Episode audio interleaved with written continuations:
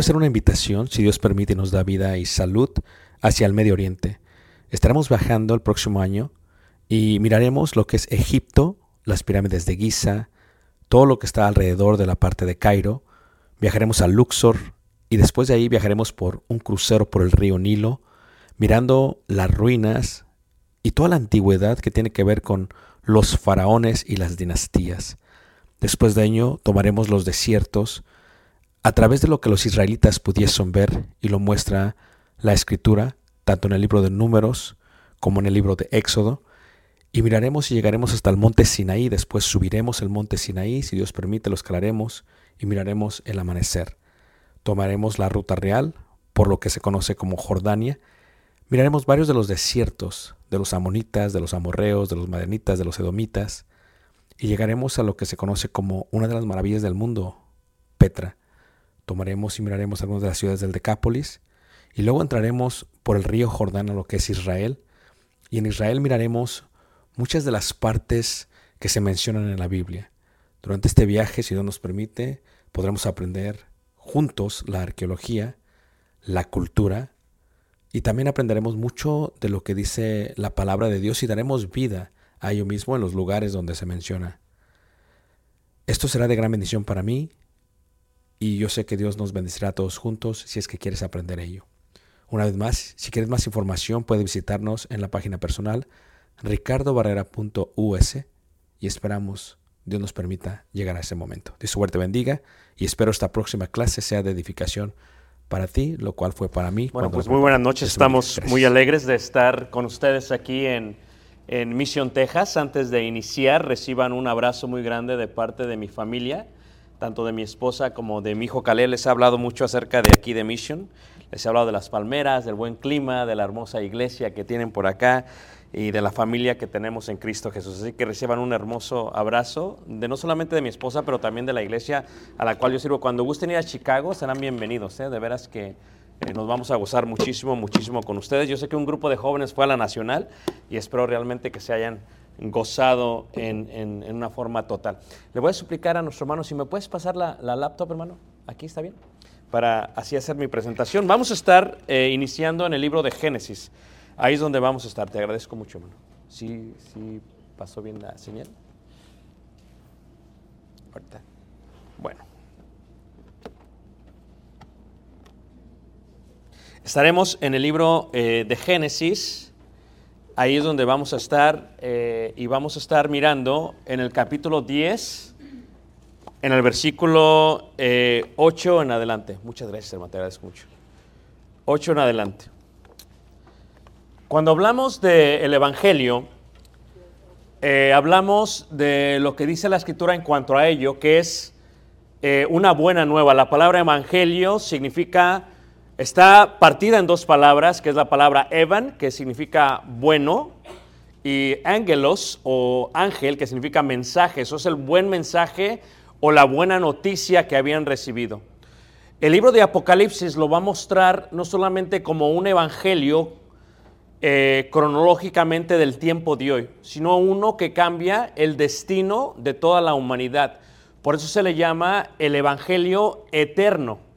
Uno que cuando una persona oye la buena noticia, la recibe y decide obedecerla, como resuelta de eso, como respuesta de eso, puede cambiar toda su eternidad.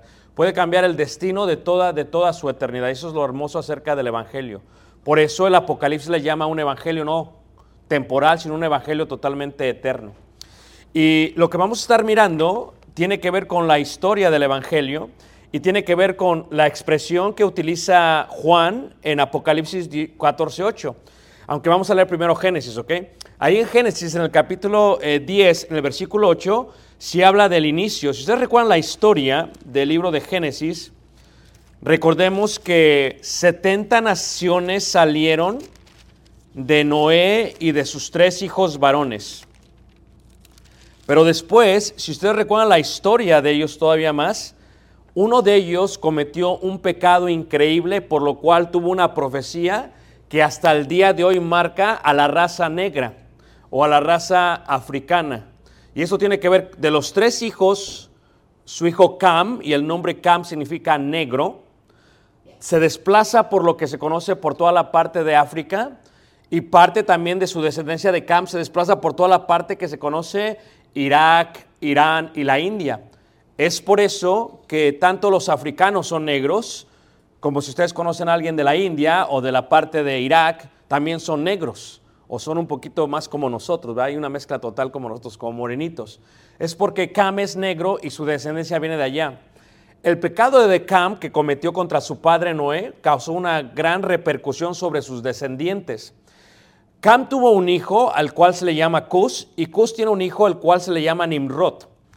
En Génesis capítulo 10, en el versículo 8, dice la palabra de Dios, y Cus engendró a Nimrod, quien llegó a ser el primer poderoso en la tierra. Y la palabra poderoso en la tierra viene del hebreo kisor, que significa rey. Se conoce a Nimrod como el primer rey sobre toda, toda la tierra. Ahora, ¿por qué Nimrod es importante y por qué la historia de Nimrod es importante y qué tiene que ver con lo que vamos a estar viendo en cuanto al Evangelio eterno? Es importante porque dice Apocalipsis 14:8, dice, otro ángel le siguió diciendo, ha caído, ha caído Babilonia. Y aquí se expresa la palabra Babilonia, un título muy importante. ¿Qué es Babilonia? Babilonia, el día de Dios, si lo quieres ver físicamente, se encuentra en Bagdad, en Irak, donde entraron las tropas en los años 90, en la década de los 90 estadounidenses, es literalmente Bagdad, es lo que es Babilonia, ¿verdad? Y se conoce como una de las maravillas antiguas, como los jardines de Babilonia. Dice, la gran ciudad porque ha hecho beber todas las naciones del vino del furor de su fornicación. Y el tercer ángel lo siguió diciendo a gran voz, si alguno adora a la bestia y a su imagen y recibe la marca en su frente o en su mano, él también beberá del vino de la ira de Dios, que ha sido vaciada eh, puro en el cáliz de su ira, y será atormentado con fuego y azufre delante de los santos ángeles y del Cordero. Y entonces vemos varias palabras importantes que miraremos durante esta lección. La primera palabra es la parte de Babilonia y está conectada con Nimrod y está conectada con el mundo de hoy y está conectada con la idolatría que se practica el día de hoy y está conectada con la segunda palabra y la segunda palabra que miraremos es la palabra fornicación. La palabra fornicación es una palabra griega en el hebreo la palabra fornicación, ¿verdad? Tiene que ver con aquella persona que se ha prostituido a sí mismo. Esto es, tener una relación ilícita o sexual antes del matrimonio. Entre los judíos lo veían de esta manera. La palabra realmente en hebreo, ¿verdad? Eh, Beiliot, que es en hebreo, quiere decir, no solamente es una persona que entrega su cuerpo a otra persona, pero también se le traduce en muchas partes del Antiguo Testamento como prostitución. ¿Y por qué se le traduce prostitución? Lo mismo que fornicación, muy sencillo. Porque el judío dice lo siguiente. Cuando un joven o una joven deciden acostarse con alguien que no es su esposo, es como si estuviera prostituyendo. La diferencia es que no recibe dinero. Es una prostituta gratuita. Y por eso los judíos la veían como prostitución. Ahora, esta palabra luego se traduce en el Nuevo Testamento como la palabra fornicación, o la palabra correcta en griego es porneia. Y porneia es la transliteración de la palabra pornografía. De ahí viene la palabra porno, es porneia de la palabra fornicación. Esto es cometer una intimidad física, coito, sexo, con alguien que no es tu cónyuge, por lo tanto que están realmente saliendo o en pocas palabras no están casados. Esta es la segunda palabra que vamos a ver, fornicación y Babilonia. ¿Por qué están mostrados? Porque Babilonia es un símbolo antiguo de, de una prostituta. ¿Ok? Y fornicación es lo que comete el ser humano cuando decide acostarse en una forma física, pero en una forma espiritual con la prostituta. Entonces, por eso el Apocalipsis habla de estos dos y Nimrod tiene que ver con, ahorita veremos esto. Luego dice, y el tercer ángel lo siguió diciendo a gran voz, si alguno adora a la bestia y a su imagen, ahí tenemos la otra expresión, bestia e imagen. Y luego vemos, recibe la marca en su frente o en su mano. Él también beberá el vino de la ira de Dios, que ha sido vaciado puro en el cáliz. ¿Qué es cáliz? Es una copa. Los antiguos lo que hacían es que cuando dos reyes decidían ir y eh, tomar una nación, ir y destruir una nación, lo que hacía es que brindaban. Y lo hacían con copas o con cáliz. Y normalmente los reyes tronaban las copas y no se tomaban el vino, sino que lo tiraban en el suelo. Y era un pacto. Decían, vamos a destruir, vamos a invadir. Es lo que está haciendo Israel ahorita con, con Palestina. que Vamos a hacer lo que tenemos que hacer, lo vamos a quitar del mapa esos cáliz. Es un símbolo de destrucción. Esto es, Babilonia, un símbolo de idolatría, de una ramera, de una prostituta. Fornicación, lo que los seres humanos cometemos con Babilonia. Y el resultado es destrucción o la ira de Dios caerá, caerá sobre todos y cada uno de nosotros. Pero regresamos al punto de Nimrod. En Génesis capítulo 10 en el versículo 8 se habla de este primer rey. Es el primer rey reconocido en toda la historia de la tierra. Después del arca, del arca, del arca de Noé.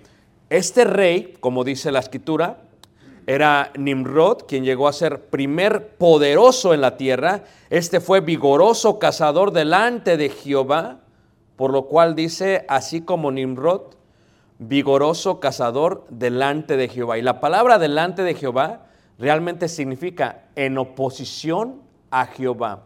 Alguien que está delante de Dios, se le presenta delante de él y lo reta. Es como cuando tu hijo se empieza a rebelar. Lo mandas y no te dice nada a tu hijo, ¿verdad? Le dices, haz esto, no hay problema. Pero cuando se te revela, llega un momento que se te pone enfrente, delante de ti. Y dice, a ver, ¿qué pasó? A ver, ¿de qué, cuero salen más que? Correa. Ah, sí se la saben. Estamos en Texas, sí se la saben. Este es Nimrod. Nimrod fue quien toma el reino y su reino se establece en Erech, que es Irak, en Akkad, que es Babilonia, en Calne, en Simar, que es Mesopotamia, y dentro de ellos se encontraba la ciudad de Babel, que menciona la Biblia. Babel fue establecida por Nimrod. Ahora, Babel es una torre, todos saben la historia, que crece y se eleva y decían hasta que lleguemos hasta el cielo.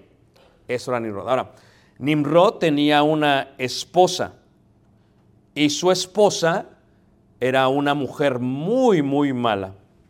Era tan mala que se hizo como si fuese una, una diosa. Nimrod, después que muere, se presenta como la divinidad de la fertilidad. Esto es, gracias a mí, decía Nimrod, todos tienen vida. Este está enfrente de Jehová, en contra de Jehová, y inicia lo que se conoce como la historia de la idolatría. Todo aquello que para Dios es una abominación. ¿Por qué? Porque está tomando el lugar completo, el lugar completo de Dios. Lo dice el arqueólogo Ronald Hendel cuando habla de él y le menciona como el dios Ninurta, el cual se encuentra en las ciudades de Cala y en las ciudades de Babel, o lo que conocemos como qué, Babilonia. Ahora, Apocalipsis capítulo 17 le menciona de esta manera y empezamos a ver por qué lo menciona de esa manera. Capítulo 17, versículo 1 al 5 dice, vino entonces uno de los siete ángeles que tenían las siete copas, dice, y habló conmigo diciéndome, ven acá y te mostraré la sentencia contra la gran que ramera, la cual está sentada sobre muchas aguas, con la cual han fornicado los reyes de la tierra y los moradores de la tierra se han embriagado con el vino de qué? De su fornicación. Y me llevó en el espíritu al desierto y vi a una mujer sentada sobre una bestia escarlata llena de nombres de blasfemia que tenían siete cabezas y diez cuernos. Y la mujer estaba vestida de púrpura y escarlata y adornada de oro, de piedras preciosas y de perlas, y tenía en la mano un cáliz de oro lleno de abominaciones y de la inmundicia de su fornicación y en su frente un nombre escrito, un misterio, Babilonia la grande, la madre de las rameras y de las abominaciones de qué? De la tierra. Esto es, Babilonia es el símbolo de la prostituta, de la ramera, y toda la humanidad está inmiscuida con Babilonia o con la prostituta. Todos se han metido con ella, según dice ahí. Todos los moradores de la tierra han tomado de su vino, todos han tomado de su fornicación, se han acostado literalmente con ella.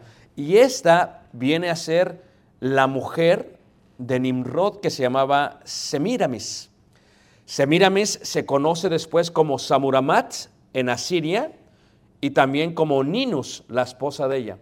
La historia es muy breve.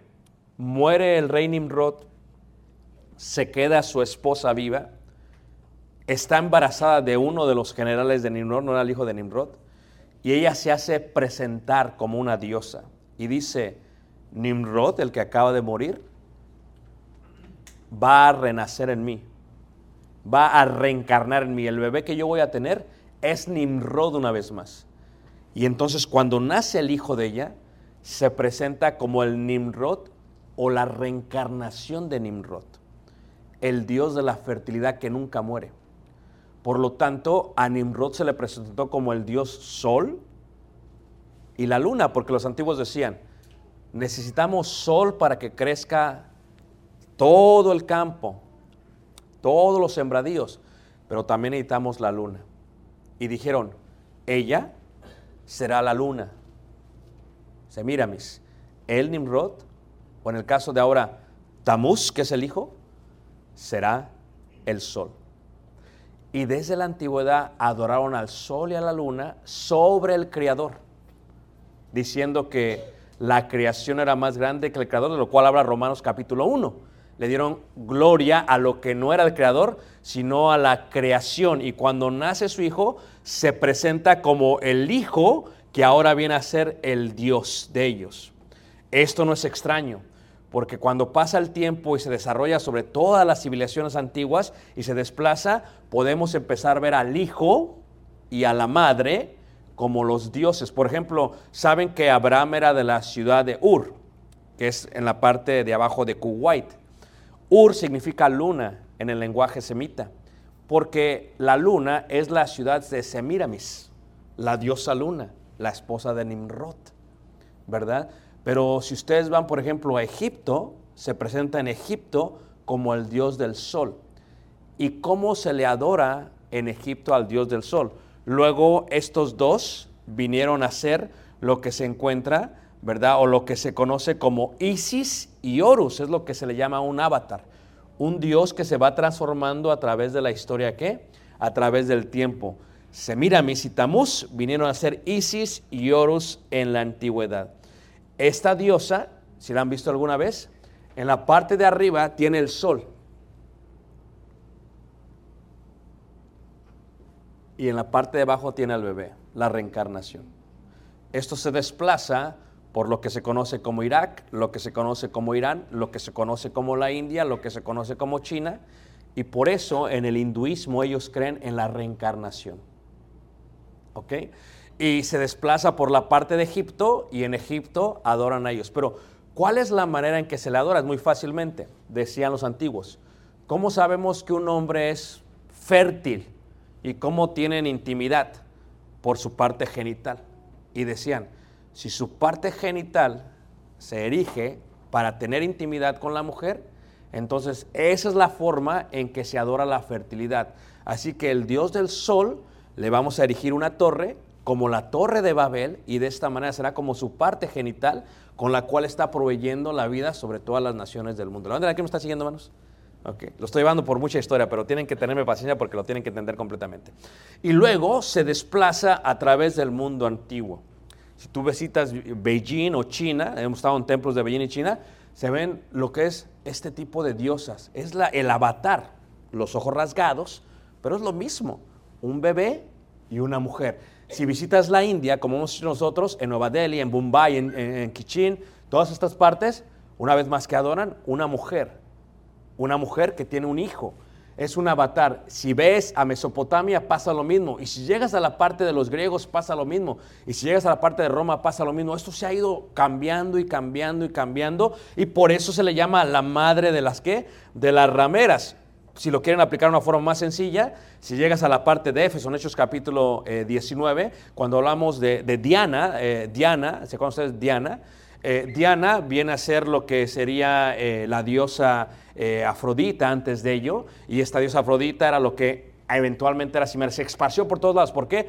Porque la gente le gusta adorar a una mujer.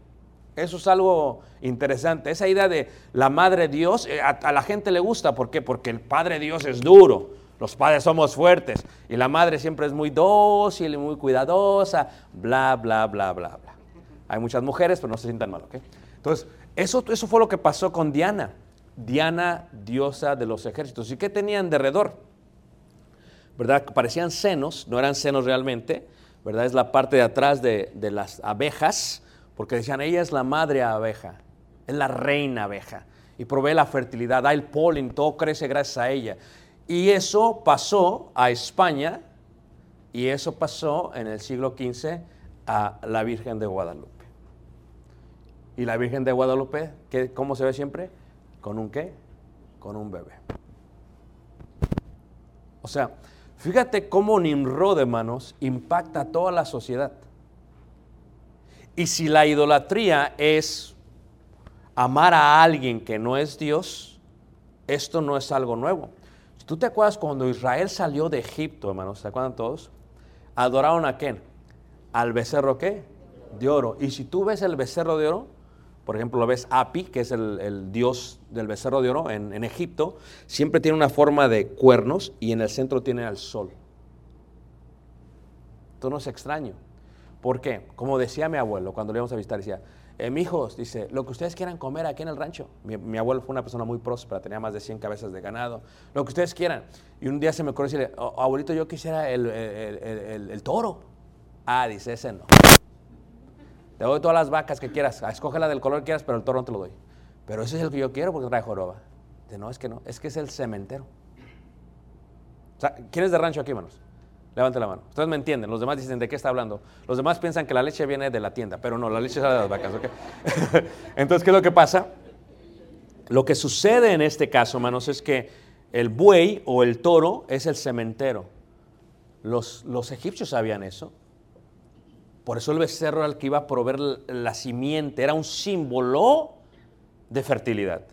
Era un símbolo totalmente, ¿qué? De fertilidad. ¿Y cómo salieron? Salieron a adorarlo. ¿Por qué? Porque la idolatría y su adoración es fornicación. Tú adoras un ídolo, lo estás fornicando. Pero fornicación significa tener intimidad sexual. Totalmente. Porque en la parte espiritual estás fornicando con ese ídolo. Dices, pero no lo toqué, no lo tienes que tocar. Con que tu corazón se incline a él, con que tu corazón lo alabe más a él, con que tu corazón lo ame más a él, con que declare tu corazón que es más grande que Dios, automáticamente es idolatría. Y Dios, hermanos, ha aborrecido la idolatría desde el Antiguo Testamento hasta el día de hoy. Hasta el día de hoy. Y claro, se fue desarrollando y se va desarrollando y se sigue desarrollando en formas de idolatría. Una vez me dice un hermano, estuvimos platicando, me dice, es que, sabes hermano, hay un problema. Le digo, ¿cuál es el problema? Dice, es que tú no me puedes juzgar, dice, porque yo tengo libertad en Cristo.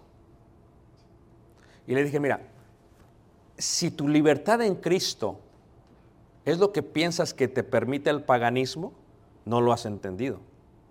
Porque la libertad en Cristo indica que automáticamente saliste del paganismo. ¿Ok? Es una gran diferencia. El apóstol Pablo peleó mucho con la iglesia primitiva. Si el apóstol Pablo visitara las iglesias de Cristo el día de hoy o las casas, tendría que mandarnos una carta a todos y cada uno de nosotros. ¿Ok?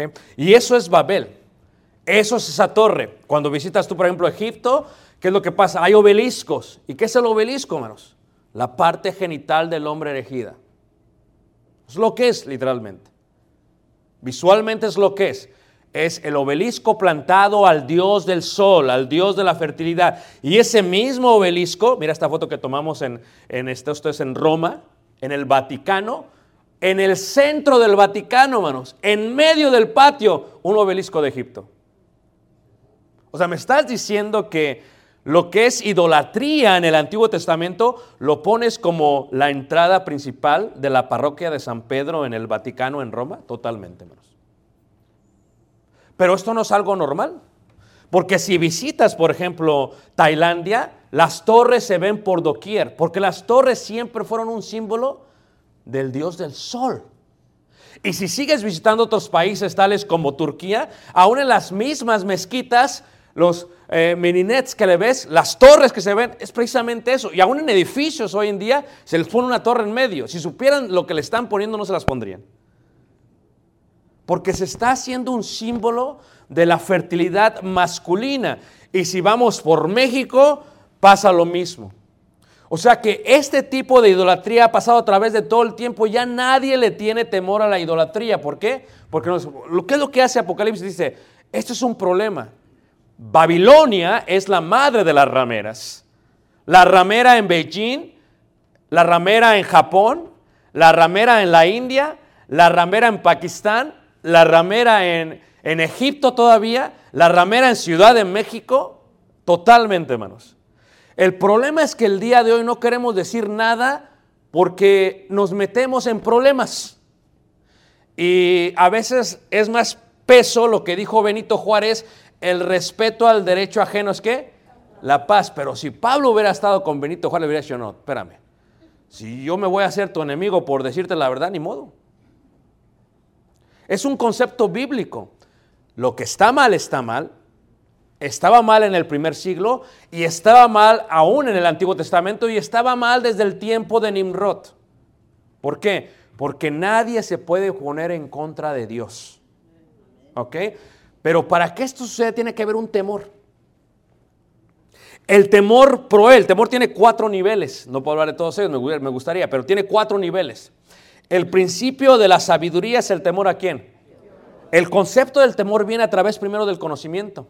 Mira, si tú ves, por ejemplo, la primera carta de Corintios en el capítulo 8, donde había este problema también, había muchísima idolatría y no temían a Jehová si hubieran sabido lo que, si hubieran, eh, si hubieran entendido lo que decía Juan en Apocalipsis, lo hubieran entendido mejor. Dice 1 Corintios capítulo 8, dice, en cuanto a lo sacrificado a los ídolos, sabemos que todos tenemos conocimiento, el conocimiento envanece, pero el amor ¿qué? Edifica. ¿Qué era el problema de ellos, hermanos? Mucha gente piensa que no tiene nada de malo ser idólatra. La libertad en Cristo no te da la luz verde para ser idólatra. La libertad en Cristo te saca de la idolatría, del paganismo.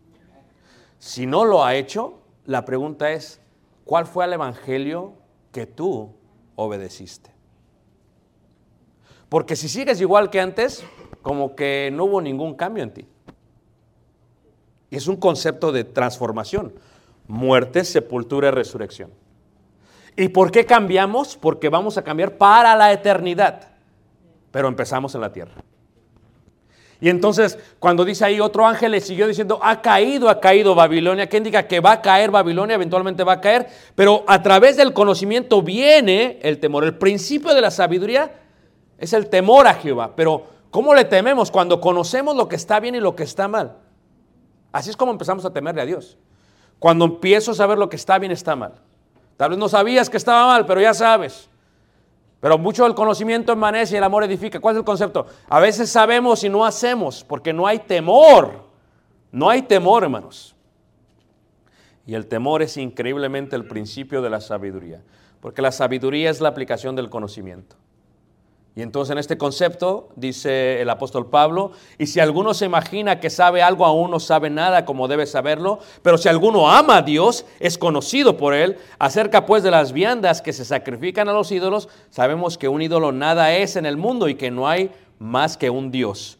Pues aunque hay algunos que se llamen dioses, sea en el cielo o en la tierra, como hay muchos dioses y muchos señores, para nosotros sin embargo solo hay un Dios el Padre del cual proceden todas las cosas y nosotros somos para Él y un Señor Jesucristo por medio de Él, cual son todas las cosas y nosotros por medio de Él. Pero en, no en todos hay este conocimiento.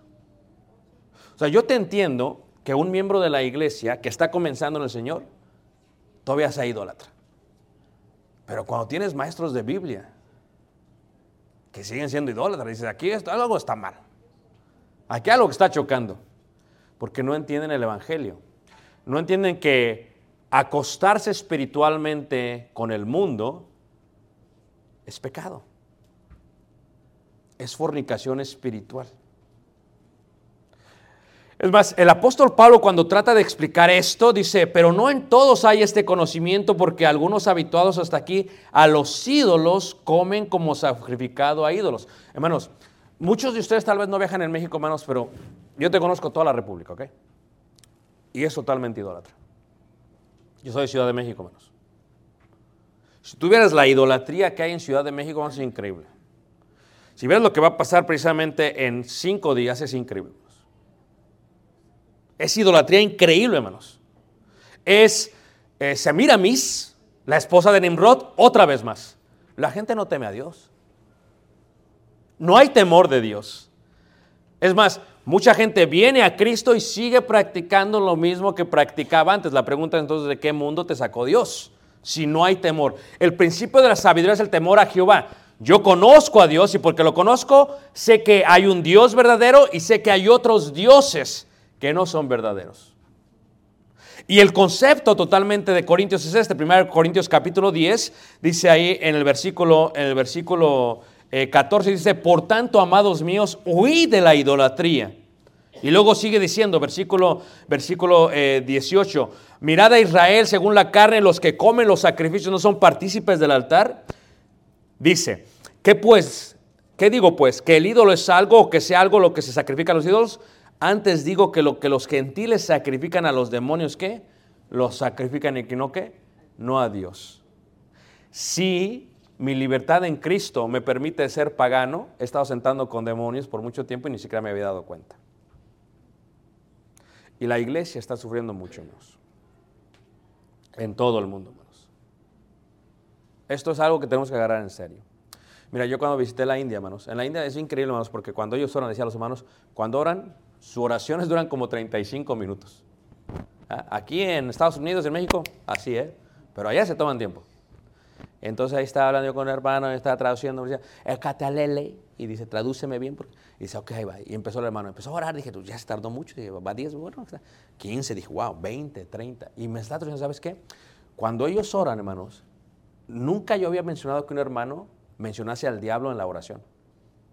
Y dicen ellos, te damos gracias Dios, porque ya no servimos más al diablo.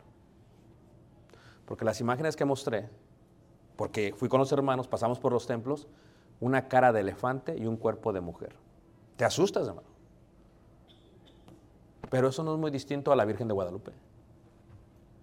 Y no es muy distinto al dinero aquí en Estados Unidos, porque aún la avaricia es idolatría.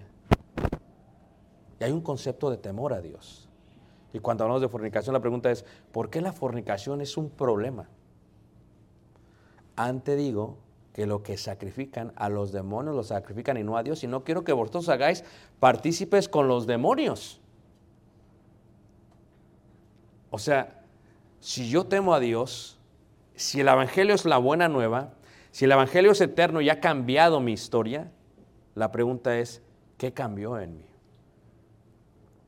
Yo fui un niño que creció en Ciudad de México, que, fui a la basílica muchas veces, que me arrodillé, no sabía nada de esto, tu- tuve que investigarlo, hermanos. Y cuando me doy cuenta de la profundidad, hermanos, digo, ¿cómo puedo yo seguirle sirviendo a este tipo de ídolo? Pero ¿cuántos ídolos tenemos en el corazón? La fornicación es pues la práctica de tener algo que ver con la gran ramera. La idolatría está condenada desde el Antiguo Testamento hasta el Nuevo Testamento. ¿Sabes por qué quedaron todos postrados en el desierto, hermanos? Por idólatras. Porque se levantaron como 20 mil, 23 mil a celebrar y todos murieron, hermanos. ¿Sabes cuál es el segundo mandamiento? No tendrás dioses qué? Ajenos. Y tú sigues viendo la escritura a través, a través. Y la idolatría seguía siendo un problema. La reina del cielo le llama el profeta Jeremías. Y sigues viendo la escritura en los Corintios. Se habla de, de Afrodita, se habla de Apolo, se habla de Zeus, de todos estos sacrificios griegos, grecorromanos que hacían. Es que las cosas no han cambiado, hermanos. Las cosas siguen igual. Si el Evangelio es eterno, la pregunta es de qué nos va a cambiar, porque el Evangelio es muerte, sepultura, resurrección. Se habla de un cambio y parte del Evangelio es el arrepentimiento. Y si yo me voy a arrepentir, ¿de qué me arrepentí? Pero si yo sigo siendo igual, no hay temor en mí. Hay conocimiento, pero el conocimiento emanece, pero el amor edifica. Mucha gente conoce, pero no practica. Y aquí no se trata de cuánto sepas de la Biblia, sino de cuánto practicas en la Biblia. Dijo el Señor Jesucristo, no todo el que me diga Señor, Señor, sino el que haga. O sea, como que hacer es lo que es importante. Y, y créanlo, hermanos, hay una gran diferencia entre obedecer y darle honor a Dios. Hay una gran diferencia entre los dos. Dios te pide que obedezcas, pero para obedecer tiene que haber mandamientos. Si no hay mandamientos, que obedeces? Y Dios nos da los mandamientos. Amarás a Dios sobre todas las cosas, dice. Y, al prójimo como a ti mismo. Los dos mandamientos del Nuevo Testamento, los más importantes, hermanos. De ahí se basa toda la ley de Moisés. El Antiguo Testamento son 10 la base y luego los 613 la base. Son los mandamientos plasmados. Que uno obedece, pero eso es obedecer. El que haga la voluntad de mi Padre. Pero luego viene la parte del honor, eso es diferente. Honra a tu padre y a tu madre, eso es diferente. Porque el honor no requiere un mandamiento solamente, requiere una disposición. Tú te ves cuando te das cuenta en el Antiguo Testamento cómo Dios le mandó a Moisés, dice, hazme conforme al modelo y le hizo el tabernáculo. Pero no fue así con David, hermanos. A David nunca le mandó que hiciera el templo. David se lo quiso hacer. Eso es darle honor. Por eso su corazón estaba conforme al de Dios. Para temerle a Dios no solamente hay que obedecer, hay que darle honor a Dios. En tu vida y en mi vida no hay otro Dios, hermanos. Es el único y verdadero Dios, hermanos. El mundo está al revés. Está inundado totalmente con qué? Con fornicación, hermanos. Está inundado con fornicación. Todo lo que tocas, todo lo que ves, la gente está seducida de alguna manera increíble, hermanos. ¿Y cómo seducen? ¿Cómo seducían en aquel tiempo, hermanos? Cuando tú visitas Corinto, por ejemplo, Corinto está la ciudad en la parte de abajo y luego está el monte y en la parte del monte de arriba se encuentra lo que se conoce como la Acrópolis. Acrópolis es la ciudad de arriba, la ciudad alta. Y en la Acrópolis estaba el templo de Afrodita, la diosa de la belleza y del sexo. Y las sacerdotisas, ¿sabes qué hacían? Bajaban y seducían a los hombres abajo. Y al seducirlos los tomaban y se los llevaban. ¿Tú te has dado cuenta cómo al toro le ponen así como un arete aquí? ¿Se han dado cuenta por qué? Otra vez, ¿quién es de rancho, hermanos? Le hablo a los de rancho. Porque son fuertes los toros. ¿Ah? Pero si tú le agarras de aquí al toro, así, te lo llevas para donde tú quieras. Por eso traen aquí. El hombre tiene esa gran debilidad. Es más, se dice que después de pensar en el dinero, la segunda cosa que más piensa el hombre es el sexo. Es una gran debilidad, hermanos. También de la mujer, pero más del hombre. Problema del hombre que tiene puras mujeres. Toda la Biblia. Aún David. ¿Qué es lo que pasa, hermanos? Bajaban las mujeres y se llevaban a los hombres y los subían hacia la Acrópolis y tenían orgías. Y eso era su práctica de religión. Eso era fornicación en aquel tiempo. Hoy en día no tienes que subir al templo. Porque si en tu corazón pones otro Dios, ya has subido al templo, ya has fornicado con otros dioses que no son Dios. Pero ¿quién es el único y verdadero Dios? La única manera es temiendo a Dios. Porque la seducción es increíble, hermanos. Somos seducidos increíblemente. ¿Y sabes por quién más, hermanos? Por la familia, hermanos. Hay hermanos que no le pueden decir que no a su mamá, a su familia, hermanos. Los traen hacia, como si tuvieran este aquí, a su mamá. Ven para acá. Y lo mueven donde quiera. ¿No es cierto, hermanos? Porque la primera vez que le dice a tu mamá no, pero si alguno no aborreciera a padre o madre, ¿cómo puede ser mi discípulo? La única manera es temer a Dios de toda esta fornicación y darle gloria. Pero no es fácil, hermanos. Porque para eso tenemos que rechazar al trabajo, sus fiestecitas paganas. Es que ahí me van a dar el bonus. Bueno, tú decides. Dios te va a dar la corona y ahí te va a dar el bonus. ¿Qué quieres? ¿El bonus o la corona? No, es que mi madre, madre solo una. Y te trauman las mamás, ¿eh? Te lo meten en la cabeza. Madre solo una, mijo. Y si no vienes y luego se enferma, se empiezan a manipular increíblemente. ¡Ah! Da un paro. Si no llegas, me voy a morir. Manipulan las madres. Deja de a la mujer. La mujer es dramática por naturaleza. Pero las madres la multiplicas por dos. La familia. La pregunta es, ¿haré eso? Y regresamos al punto. El punto es, él también beberá del vino de la ira. ¿Quiénes? Aquellos que adoran la bestia y la imagen. Mañana hablamos un poquito más de esto. Dice, y dice, y, que ha sido vaciado puro en el cáliz de su ira y será atormentado con fuego qué? Y azufre. ¿Sabes que toda la generación, hermanos, de Cam,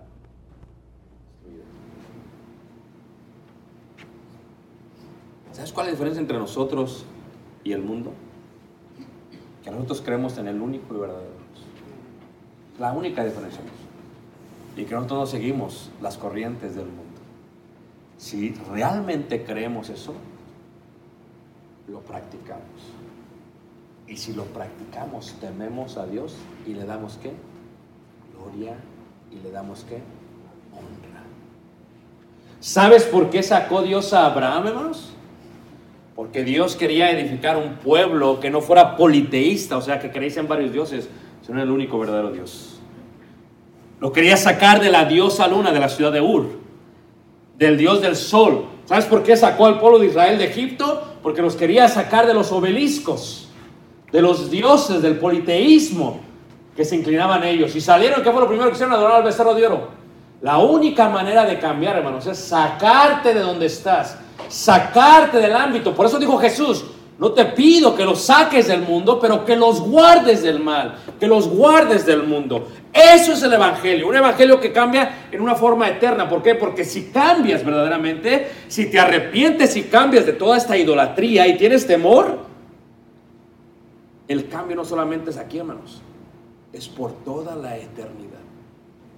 Es más, se habla de un cántico nuevo, una vida nueva. Esa vida nueva es un cambio por toda, por toda. Por eso sacó a Abraham. Pero ¿cómo lo sacó? Tienes que dejar tu tierra y tu qué. Ah, es bien difícil, ¿a poco no? Es que mi mamá me enseñó esto y eso qué. No. Y todo tenía que ver con qué? Con el temor. Fíjate que cómo lo explica ahí Apocalipsis cuando dice el cáliz del furor, azufre y fuego, pero sin temor, hermanos, esto es lo que estamos próximos a recibir. Sin temor. Sin temor, hermanos. Mi hijo tiene 14 años y le hemos tratado de infundir el temor de Jehová, hermanos. Tienes que metérselos en el corazón, hermanos. ¿Por qué? Porque, hermanos, cuando crece, hermanos, aquí no solamente estás cambiando su vida física, su vida temporal, su vida en la tierra, estás cambiando su eternidad. Tienes que infundir el temor de Jehová en ellos. Y el día de hoy nadie habla del infierno, hermanos. La iglesia perdió la doctrina y hablan solamente del amor. Y no entienden que el amor es la esencia de la doctrina. El día de hoy no habla de la condenación porque no podemos juzgar a nadie. Hay un status quo, tenemos que respetar. Pero la pregunta, hermanos, es, si no predicamos el Evangelio eterno, si no nos metemos con nuestra familia, hermanos, que están fornicando con las idolatrías, si no compartimos lo que Jesús hizo por nosotros, ¿cuál será su destino? En tu boca está el poder. Por eso Pablo dice, yo no me avergüenzo del Evangelio, el cual es poder de qué? De salvación, hermanos. Hay, tantos evangelios diluidos el día de hoy, hermanos. Hay tantas. Y ya la gente no quiere predicar lo que es. Una vez le dijo un hombre a otro, no, ¿sabes qué? Tú eres borracho, sí, sí, sí, mira. Tú bautízate y lo vas a ir dejando poco a poco. Es más, ¿cuántas tomas? Ah, pues 12. ¿Qué? ¿Cuá- ¿Cada qué? No, pues semana o qué. De 12 le bajas a 6. La primera semana. Y la segunda le bajas a 3. El Evangelio no es así, hermanos. Es muerte total. Y ya nadie quiere predicar eso, hermanos. Y no sabemos que estamos hablando del infierno, hermanos. Pero para temerle a Dios, para tener sabiduría, el principio es que temor. Un temor reverente. Un temor que nos acerque a darle gloria a qué? A Dios. Fíjate, el Antiguo Testamento no está puesto para una historia para nosotros. Es un ejemplo para que no cometamos mismos errores. hermanos. ¿Y ¿Cuántas veces los cometemos? La invitación de hoy en día es que teme a Jehová. Dale gloria a Dios. ¿Sabes cómo lo decían los antiguos? ¿Quién, quién, quién como Jehová? Fíjate, Jehová, hermanos, es poderoso. Jehová es eterno. Jehová es el único y verdadero Dios. Y no hay Dios sobre la tierra más que Jehová. La pregunta es si lo crees. Amén. Y si lo crees, lo predicas. Amén. Y si lo predicas, lo practicas. Porque la fornicación es eterna. Y aquí no solamente se trata de estudiar, se trata de cómo es que nuestros hijos están viendo nuestra vida.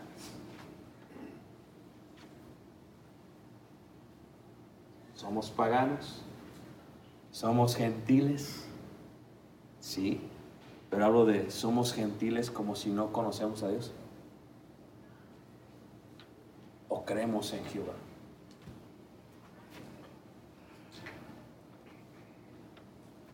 Fíjate cómo los antiguos. Te exaltaré, mi Dios, mi Rey, y bendeciré tu nombre eternamente y para siempre. Cada día te bendeciré y alabaré tu nombre para siempre.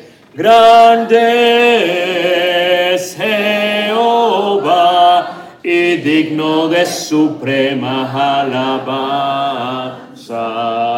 Y su grandeza es inescrutable, cada día te bendeciré. Generación a generación celebrará tus obras y anunciarán tus poderosos hechos.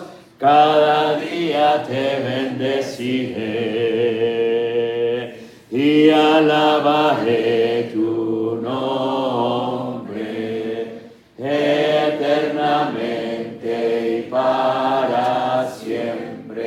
Grande es Jehová y digno de suprema alabanza.